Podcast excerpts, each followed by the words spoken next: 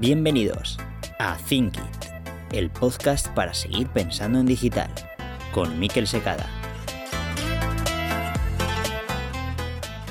Hace unos años, estar en Internet era sinónimo de tener una página web, de escribir y trabajar el texto. Luego llegó la imagen, luego nos dijeron que el vídeo que el vídeo iba a ser muy importante en las estrategias digitales. Pero ha llegado el audio y el audio está adelantando por la derecha a todos los formatos anteriores. Precisamente en este segundo episodio de Think It Podcast vamos a tratar, a dar motivos para hacer un podcast, porque vivimos tiempos de audio.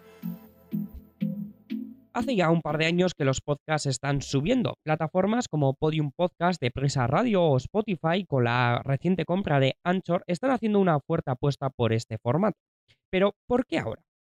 Pues bien, la respuesta es simple. Los asistentes de voz o altavoces inteligentes de Amazon o Google se están abriendo una cuota de mercado importante y por consiguiente se va a dar un salto importante en las búsquedas y es que van a pasar de ser de texto a voz.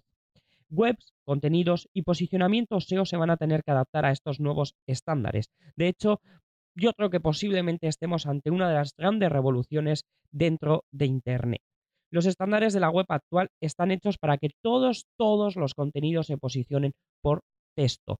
Da igual que sea una imagen o un vídeo, hay que incluir una palabra clave y una descripción para que cuando hagamos la búsqueda Google nos devuelva, o el buscador, vamos, en cuestión, nos devuelva un resultado. Ahora estos estándares de la web actual están evolucionando hacia el audio. De hecho, cuando haces búsquedas de voz a través del asistente de Google, este ya está empezando a devolver respuestas en formato audio. Podéis ver un ejemplo en nuestra página web en secada.es. Antes de seguir, vamos con algunos datos de consumo del el formato podcast. España se erige como el quinto país en consumo de podcast del total de 23 consultados por Digital News Report. De acuerdo a los datos revelados por el informe elaborado por el Reuters Institute, el 40% de los internautas españoles escucha podcasts, un porcentaje que se encuentra por encima del reportado por Estados Unidos, 33%, Francia, 28% y Reino Unido, 18%. Daniel Eck, cofundador y consejero delegado de Spotify, ha pronosticado a través de un comunicado que en poco tiempo más del 20% de toda la escucha de Spotify será contenido no musical. Por lo tanto, ese es uno de los primeros motivos por los que hacer un podcast. Las búsquedas por voz están en aumento. Si quieres posicionar un podcast, este debe aportar contexto, debe estar enfocado hacia las búsquedas o a dar respuesta a las búsquedas long tail. Un ejemplo de búsquedas long tail puede ser cómo desarrollar una estrategia de comunicación en el canal B2B para consultoras de negocio, en lugar de cómo desarrollar una estrategia de comunicación. Y el segundo motivo para hacer un podcast es que es un formato que te permite estar haciendo otras cosas. Es como la radio, que siempre ha sido una fiel compañía. Es el único de los medios de comunicación que te permite hacer otras tareas. De ahí que el podcast y los contenidos, además de por todo lo anterior, esté también en auge. Twitter o Facebook ya han lanzado este formato y medios como el diario ABC, un periódico, también lo ha lanzado para los altavoces inteligentes. Pues bien, antes de empezar a hacer un podcast, estas son las cinco claves en las que debes pensar. El primero de ellos, el público objetivo. ¿A quién va dirigido el podcast? ¿Cuál es tu nicho de mercado? Porque, como hemos comentado, eh, el objetivo del podcast es que resuelva dudas de long tail, de búsquedas long tail. La segunda clave es la temática del podcast. ¿Sobre qué vas a hablar? Conviene que hagas una lista antes de empezar a grabar el primer episodio.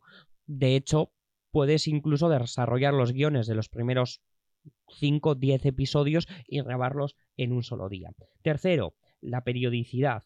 ¿Cuál es la frecuencia que va a tener tu podcast? En nuestro caso, por ejemplo, es de carácter mensual y siempre procuramos tener uno grabado de reserva, pues por si surge a lo largo del mes, pues cualquier inconveniente. Cuarto, equipo técnico. Conviene que tengas un buen equipo, un buen micrófono y también un buen software de edición. Puedes recurrir a Audacity o Adobe Audition. Y por último, para mí muy importante, la página web y las plataformas de distribución. Trae una página web exclusiva para el podcast para que tenga su propia fuente RSS y distribúyelo luego a través de las plataformas de podcast específicas como Evox, iTunes, Google Podcast, Spotify o la propia Anchor que recientemente ha sido adquirida por Spotify. Y pues a todos estos les podemos sumar un sexto y es la sponsorización o la monetización del podcast para empezar a obtener ingresos. Precisamente ese es uno de los eh, grandes retos.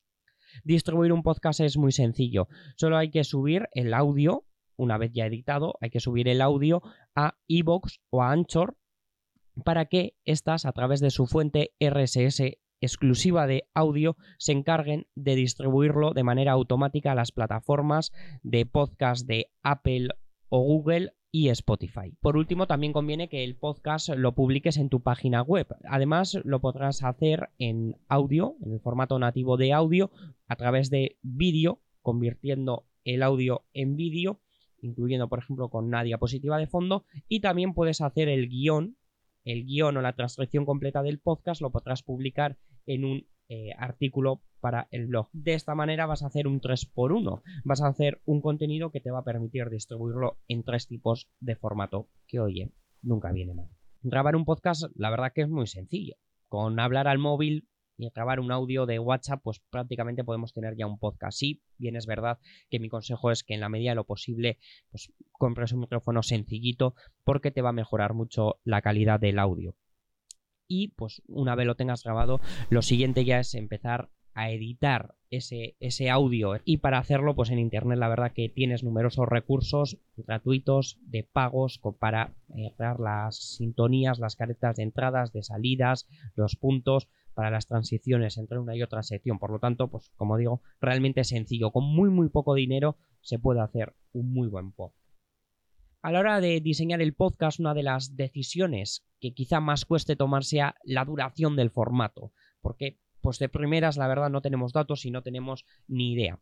Aquí cada cual debe hablar desde su experiencia. En nuestro caso, por ejemplo, estamos hablando o estamos haciendo episodios de 5 o 10 minutos por podcast. Tras los primeros episodios, lo que hacemos es analizamos el dato, con el dato de escucha y del tiempo de permanencia en la página web, sabemos si nuestro formato pues, tiene la duración adecuada o si en futuros episodios podemos eh, prolongar o alargar la duración del episodio. Aquí una vez más como en muchas cosas del marketing, no hay una receta a seguir. Sí que hay un dato que hay que leerlo, hay que analizarlo y sobre ese dato y sobre esas primeras métricas y así tomar la decisión correcta. Vivimos tiempos de voz. El auge de las búsquedas por voz y que este formato te permite estar haciendo otras tareas, pues son los dos principales motivos por los que hoy en día merece la pena dar el salto y empezar a trabajar este formato. Como siempre, tenéis más información en nuestra página web en secada.es. Hasta aquí este segundo episodio. Hasta la próxima.